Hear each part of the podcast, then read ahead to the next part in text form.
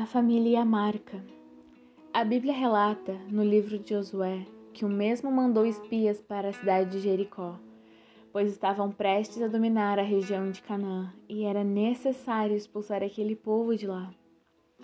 No capítulo 2, vemos que uma meretriz chamada Raabe escondeu os espias e fez uma aliança com eles, de que os ajudaria a escapar da cidade em segurança para retornar para o acampamento de Israel, em troca de que, quando houvesse a invasão da cidade, ela e a sua família seriam preservados junto com seus pertences.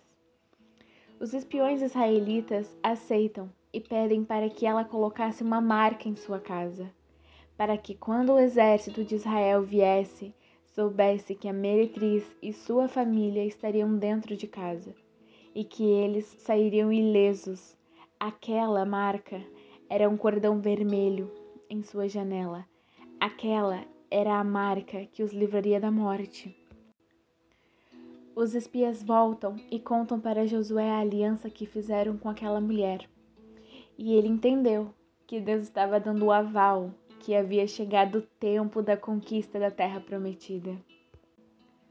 E quando continuamos lendo o livro de Josué, chegamos ao capítulo 6 aonde após as muralhas caírem devido à orientação de Deus de marcharem em sua volta, começou a conquista da cidade. E como tinham combinado, eles viram a corda amarrada na janela da casa de Raabe e então entraram e a salvaram, junto com a sua família e seus pertences. A Bíblia diz que Raabe e sua família viveram para sempre com os israelitas. O mais interessante é que lendo os evangelhos no Novo Testamento, podemos ver que Raabe está na genealogia de Jesus. Bem, o que aprendemos com tudo isso?